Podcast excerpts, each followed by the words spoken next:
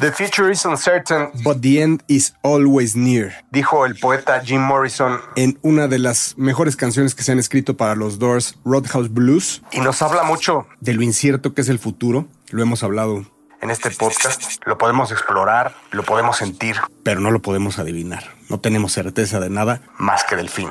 El fin que siempre está cerca. Bienvenidos a un nuevo episodio de Mundo Futuro, el principio del fin. Mi nombre es Jorge Alor, estoy transmitiendo desde la ciudad de Aspen, Colorado, con COVID, eh, realmente ya en mi sexto día, eh, y que por esto y por lo complicado de que han estado nuestras agendas, experimentaremos un nuevo formato de programa, en donde cada uno de los conductores que ustedes ya conocen, eh, como el señor Jaime Limón y Mario Valle, pues haremos una pequeña cápsula de lo que nos ha parecido relevante en esta semana. Así que pues para no perder la costumbre, y ustedes ya saben, quiero hacer presentación, como siempre, uno, una de las mentes destacadas dentro de Microsoft, el señor Minecraft, el señor videojuegos, el señor que tiene 25 años detrás de esta industria, el señor Jaime Limón. James, bienvenido. Hola Jorge, hola Mario y hola a todas las personas que nos acompañan en este episodio, un poco diferente en formato, pero no en nuestra intención de compartir con ustedes los temas que creemos están definiendo desde hoy el mundo futuro. Y también desde el lejano oriente el señor Mario Valle que sigue atendiendo congresos, simposiums, juntas de trabajo y que por él, él por él es la culpa que no hemos podido eh, eh, conciliar agendas porque pues realmente es muy difícil. Eh, él se encuentra en Dubai y pues eh, la diferencia de horarios es muy compleja, entonces decidimos hacerlo de esta forma diferente. Así que sin más ni más empezamos con este nuevo episodio de Mundo Futuro, el principio del fin. Bienvenidos. Mundo futuro. Mundo futuro. Mundo futuro. El principio del fin. Es una producción de Sonoro. Con Jorge Alor, Mario Valle y Jaime Limón.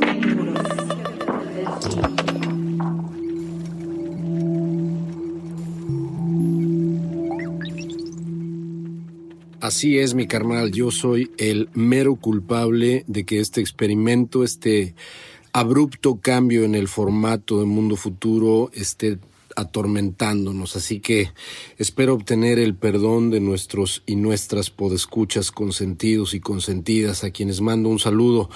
Pero como dijo Jaime, la verdad es que la intención es la misma. Independientemente del formato, la intención de este ejercicio auditivo es explorar, analizar, eh, coquetear con el futuro, jamás intentar predecirlo, pero sí observar todos los cambios y todas las consecuencias que se están presentando cada vez más rápido en esta conformación de lo que hoy llamamos nuestro mundo futuro.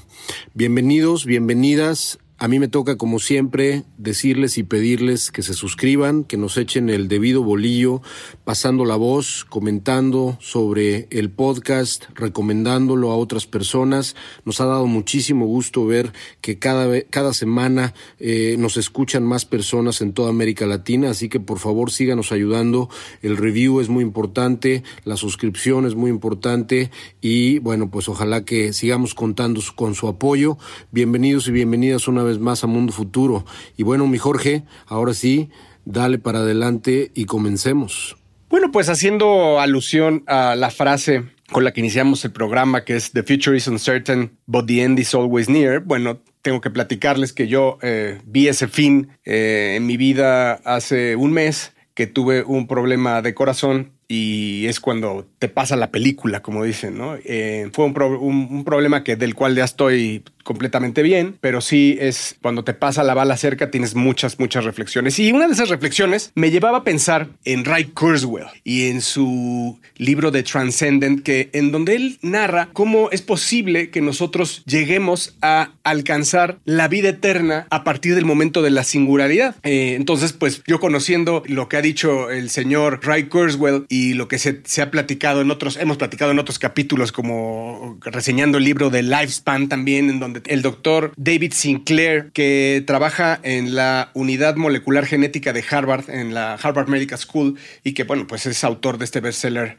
Lifespan, bueno, pues hablan eh, desde diferentes acercamientos, diferentes approaches, ellos, de cómo es que el ser humano pronto pronto, y cuando digo pronto es que probablemente entre los próximos 50 años eh, descubra cómo poder tener vida eterna. Entonces, eh, claro que para mí fue una gran reflexión cuando estaba tirado en una cama de un hospital decir, eh, no pasé a la siguiente fase, ¿verdad? no pasé el primer, el primer bridge del que habla Ray Kurzweil, y es de lo que vamos a hablar. Y Ray Kurzweil habla básicamente en su libro que, que tenemos que cruzar tres puentes para llegar a la vida eterna. ¿Y cómo vamos a llegar a eso? Pues porque el hombre mismo va a poder descubrir cómo, cómo evitar la muerte, ¿no? El, el primer puente al que hay que llegar es el que se habla del, now, del, de la hora, que es el tratar de evitar todas estas enfermedades que, matan al ser humano, que son degenerativas y, hay, eso pues no hay una forma como tal de evitarlas, pero hay que cruzar ese puente. Este habla de, la arteriosclerosis, ¿verdad? Del cáncer, del control del azúcar, habla mucho, por ejemplo, de tener un cuerpo eh, balanceado ácido alcalino, de, conservar los niveles de pH y en ese libro pues narra cómo es que tienes que cruzar este primer puente. Eh, el segundo puente lo habla que va a pasar del 2025 al 2030. Ojo, del 2025 al 2030. En ese puente, básicamente lo que está proponiendo Kurzweil es que nosotros vamos a ser asistidos por el control genético para eliminar las enfermedades de nuestro cuerpo. Esto, pues ya lo estamos viendo, que eso sí se ha cumplido y eso es todo el fenómeno de CRISPR y la edición genética. Entonces, eso sin duda va a traer el cruce del el segundo puente para quien logre llegar a este segundo span de tiempo entre el 2025 y el 2030. Y el tercer puente será a partir del 2045-2045 cuando, según Kurzweil, nosotros los humanos hagamos esta unión con las máquinas, en donde podría haber estos nanobots que se van a ir dentro de nuestras células a reemplazar o reparar lo que esté destruido, lo que esté infectado o lo que sea, eh, lo que tenga alguna eh, eh, enfermedad degenerativa. Y serán estos mismos robots los que estarán reescribiendo nuestro código genético. Sé que esto se oye a ficción, pero él siempre ha estado con el dedo sobre el renglón sobre el 2045, que es el momento de la singularidad. Este momento de la singularidad lo estamos llevando en este momento hacia el tema de la salud. Así que, según Ray Kurzweil, a partir del 2045, que es el momento de la singularidad, es cuando nosotros los humanos podremos aspirar a tener vida eterna. No hay una, fecha muy diferente sobre esto, aunque es un poco más conservador el doctor Sinclair en su libro Lifespan. Claro que menciona este hecho de tener vida eterna, ya que su tesis radica justamente en que la vejez o el envejecimiento de las células son una enfermedad y esta enfermedad se puede combatir. Él siempre pone el ejemplo de un DVD, ¿verdad? De un DVD que hoy las, nuestras células son como un DVD que, que almacena información, pero al estarlo manipulando durante el tiempo, pues va se van haciendo como, por más que cuides tu DVD, ¿verdad? Va a ese ejemplo de que teníamos ese DVD que tanto queríamos y que lo, lo manejamos con mucho cuidado y por más de que lo manipules con cuidado va a ir teniendo eh, estas rayones y va a tener raspaduras sobre el tiempo y en algún momento se te cae y, se rompe un pedacito y eso es lo que hace que va perdiendo información. Y esta es la forma en cómo encontrar que se regrese esa información al DVD. Y si esta tesis es cierta y como va caminando eh, los estudios eh, dentro de su laboratorio en Harvard, ha ido descubriendo que esto es, puede ser una tesis real que apunta hacia, también hacia el 2050, en donde una vez que nosotros los humanos podamos descubrir ese misterio de la muerte, eh, podríamos llegar a aspirar a tener vida eterna. Nada más para dejar claro los años, estamos hablando que estaríamos a 25 años de lo que estaba vaticinando el señor Ray Kurzweil. ¿Qué estaba pasando hoy hace 25 años? Más o menos estábamos hablando del nacimiento de Internet. Entonces, si todo va y la ley de Moore sigue avanzando como hasta hoy avanzando exponencialmente, sí es, sí es probable que vivamos ese tipo de cambios dentro de 25 años.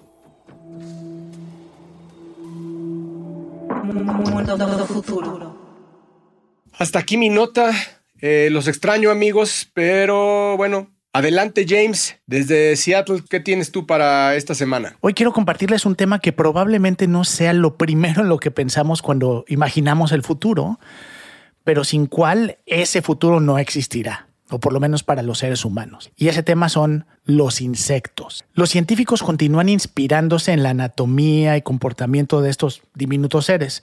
La Universidad de Harvard, de hecho, tiene unos robots diminutos que como insectos pueden nadar, este, pueden eh, saltar fuera del agua después de nadar y utilizan músculos artificiales blandos para rebotar entre eh, objetos y sin problema entre paredes. Y la Universidad de Delft creó ya un robot volador inspirado en las moscas, capaz de girar 360 grados alrededor de su eje, balanceando su cabeza y acelerando en segundos a la velocidad de, un corredor humano.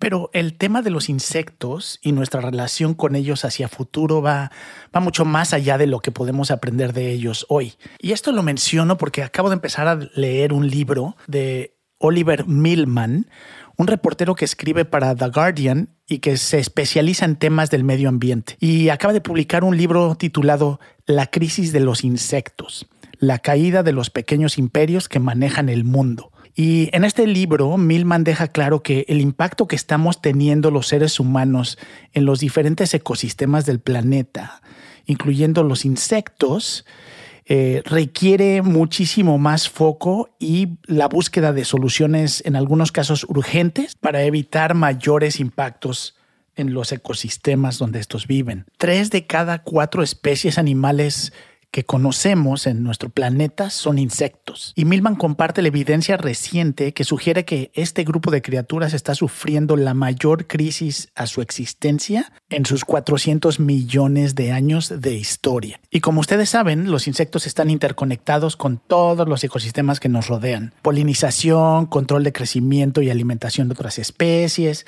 Eh, digo, son algunas de las funciones básicas que hoy en día llevan a cabo y que están en riesgo debido a los cambios climáticos y la deforestación y el impacto a los espacios donde estos insectos viven hoy en día. Y bueno, todo esto plantea temas bien interesantes hacia el futuro, como qué podemos hacer para evitar su desaparición. Eh, ¿Podemos reemplazarlos con tecnología? Hoy en día ya hay varios esfuerzos alrededor de estos temas, incluyendo, por ejemplo, eh, la compañía Dropcopter, que ha desarrollado unos drones hexacópteros que desde 2018 han estado polinizando un huerto de manzanas en Nueva York eh, con muy buenos resultados. O la combinación de brazos robóticos, cámaras e inteligencia artificial del proyecto del Departamento de Agricultura de Estados Unidos, eh, que localiza y poliniza plantíos eh, donde alguna vez fueron abejas u otros insectos quienes se encargaban de estas funciones. Ahora, obviamente el ideal es que usemos tecnologías no para reemplazarlos, sino para poder apoyar eh, su conservación y en algunos casos su reproducción. Imaginemos, por ejemplo, recrear elementos de la naturaleza como luz, olores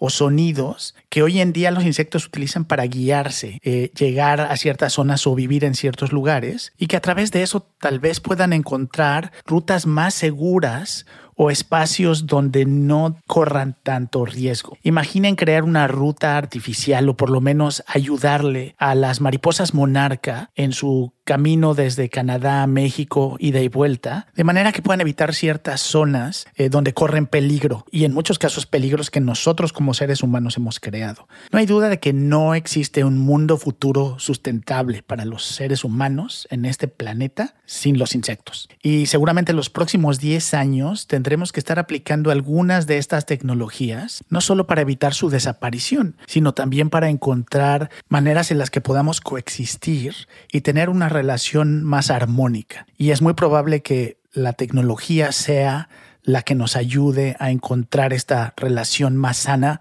con nuestros amigos los insectos. Don Jorge, don Mario, muchas gracias. Nos vemos pronto en el siguiente episodio de Mundo Futuro. Mundo Futuro. Y pues cedo micrófonos a Mario Valle desde Dubai. Adelante, Mario. Bueno, y a mí me toca hablar el día de hoy de un tema que toco poco. La verdad es que a mí me encanta escuchar a Jaime y a Jorge cuando hablan del espacio, Pocas veces me toca a mí hablar particularmente del espacio y de cosas que tienen que ver con el futuro alrededor de la carrera espacial. En esta ocasión no es en realidad una carrera espacial, no es una competencia, sino es más bien algunas de las tendencias y algunas de las tecnologías que recientemente la NASA ha revisado y ha analizado alrededor de misiones que tiene contempladas en el corto, mediano y largo plazos. Algunas de estas tecnologías o algunas de estas misiones son cosas que ya están prácticamente en, en el plan y que van a suceder muy, muy en corto y otras suenan prácticamente a ciencia ficción.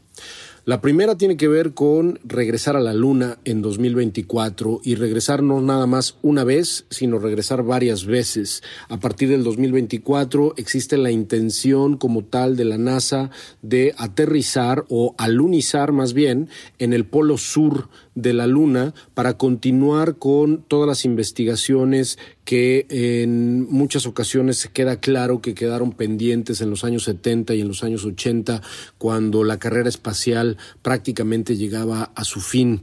El programa de regresar a la Luna en 2024 incluye desde la exploración de, de minerales en la Luna hasta el poner en órbita lunar eh, satélites que van a servir como punto de partida para crear una infraestructura permanente en la Luna. Así que esto es algo que no es una tendencia futura, sino es algo que ya va a suceder.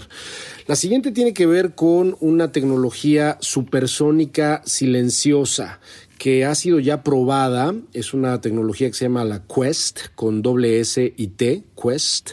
Eh, y es un modelo de diseño preliminar que dentro del centro Langley de investigación de la NASA es una especie como de túnel que lo que permite justamente es eh, impulsar o propulsar eh, a alguna nave espacial o algún cohete o alguna de estas tecnologías de transporte de una manera distinta a como se hace eh, eh, actualmente.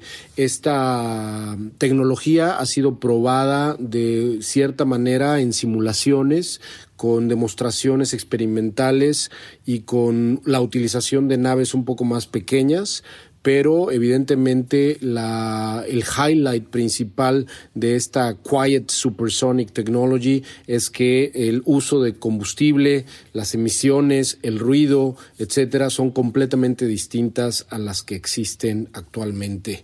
Así que esta es otra de las tecnologías que seguramente vamos a ver en el futuro corto.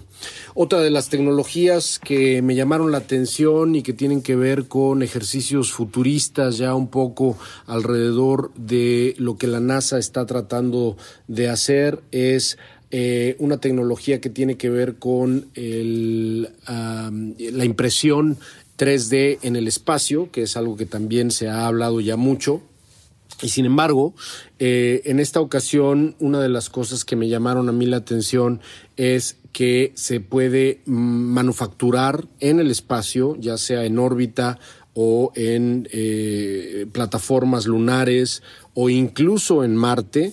Eh, a través de esta tecnología remota se pueden imprimir metales, imprimir plástico, imprimir muchos materiales duros que evidentemente pueden cambiar por completo el juego de la manufactura y del transporte de eh, materiales pesados en el espacio. ¿Qué quiere decir esto? Que en lugar de llevar estructuras al espacio, desde la Tierra al espacio, lo único que tienes que llevar prácticamente es una tecnología de impresión que muchas veces incluso puede ser remota. Y esto definitivamente es un game changer porque si estamos hablando de que puedes imprimir hasta materiales que se parecen al metal o en algunos casos de manera técnica o científica son metales, pues estamos hablando de que vas a poder eh, construir de una manera súper interesante eh, estructuras y eh, te vas a ahorrar muchísimo en los viajes, ¿no? Esa es una de las cosas que a mí más me, llaman la atención. Y, y, bueno, específicamente alrededor de lo que tiene que ver con el viaje al espacio de seres humanos Otra de las cosas que me llamaron la atención en estas tendencias futuristas de la NASA, que no son tan lejanas, eh, tiene que ver con un rediseño de los trajes espaciales. Los trajes espaciales el día de, al día de hoy, incluso los trajes que hemos visto últimamente, por ejemplo, en los viajes que han hecho los astronautas a la Estación eh, Internacional Espacial eh, por parte de SpaceX, esta compañía privada propiedad de Elon Musk, y de otros inversionistas privados, eh, tiene que ver con trajes que a pesar de que han sido, digamos, eh, mejorados comparados a los trajes demasiado bulky o demasiado eh, grandes que existían en los años 70 y en los años 80, con cascos enormes, con una manera poco ágil de moverse, a pesar de que ha habido mejoras, el rediseño que está planeando la NASA alrededor de estos trajes espaciales es interesante porque prácticamente se convierten en trajes muy parecidos o casi parecidos a los del hombre araña, ¿no? Casi como licras que tienen una adaptación y tienen una,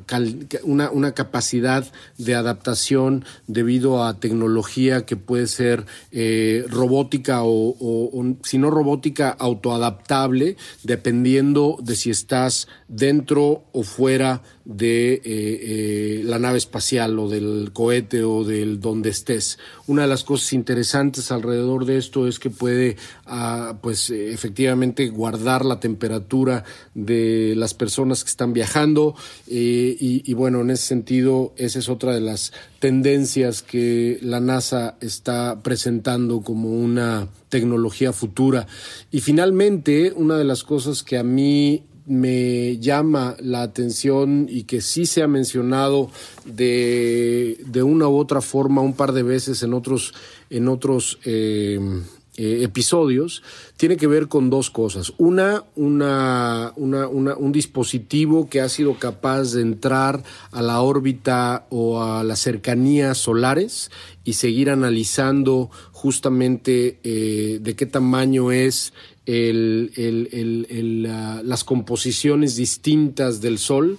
Esto es un mecanismo del tamaño de un pequeño automóvil que ha estado ya viajando sin quemarse, sin fundirse y al contrario eh, tomando videos y tomando fotografías de la órbita eh, cercana solar.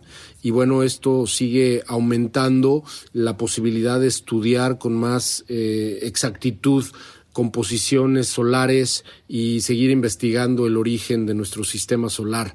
Cuando se habla de que está tocando, entre comillas, al Sol, estamos hablando que son cuatro millones de millas, eh, que suena mucho, pero no es casi nada con respecto a la distancia en la que el Sol y este, eh, esta Parker eh, Probe está, está tocando al Sol, ¿no?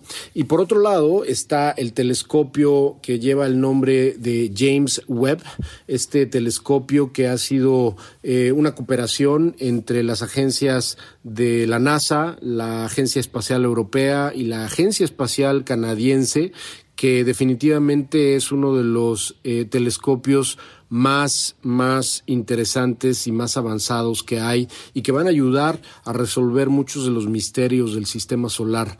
Estamos hablando de que este es un eh, eh, eh, telescopio que va a ser colocado a millones de millas de la Tierra también y que va a estar enfocado a observar, fíjense nada más, a observar los, las ondas luminosas que están apenas llegando a nuestra galaxia y que pertenecen a la formación nada más y nada menos que del universo mismo, el llamado Big Bang así como lo oyen, eh, en el inmenso universo en el que estamos, apenas hay ondas de luz que pertenecen a esa primera explosión y ese telescopio James Webb va a estudiarlo. Esto sí me pareció fascinante.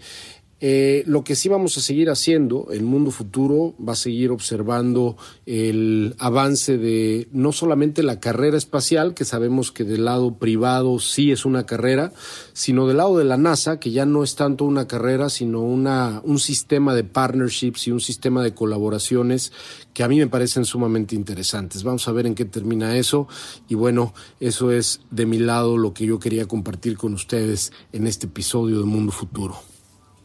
Y bueno, eso fue un episodio experimental, como ustedes pudieron ver, de Mundo Futuro, gracias a el ensamble y la edición de nuestro gran productor Emilio Miller, porque hizo posible que esta eh, este episodio, independientemente de que estemos en zonas tan dispares, pudiera más o menos tener estructura.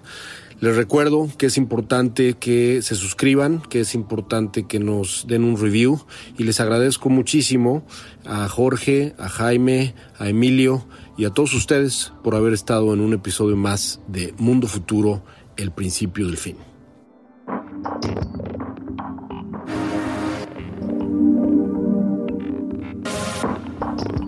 Mundo Futuro. Mundo Futuro es una producción de Sonoro. Suscríbete a Mundo Futuro en Spotify, Apple Podcasts o en tu plataforma predilecta de streaming.